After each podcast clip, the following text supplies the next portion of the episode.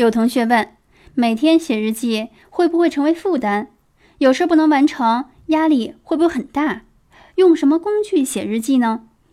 我的回答是：首先看你怎么看待日记，是因为别人写你也想跟着写，还是你希望通过温故知新获得成长才开始写呢？如果是为了成长而写，那一天固定拿出三十分钟写，还是只写五分钟，都能为你的成长助力。那还有什么可纠结的呢？做有热情的事儿，不会成为负担的。另外，可以放下对自我不必要的强迫和期待。如果因为比较忙，身体比较疲惫，就休息几天，接受连续几天不写的现实，有空再补回来，再记录就行了。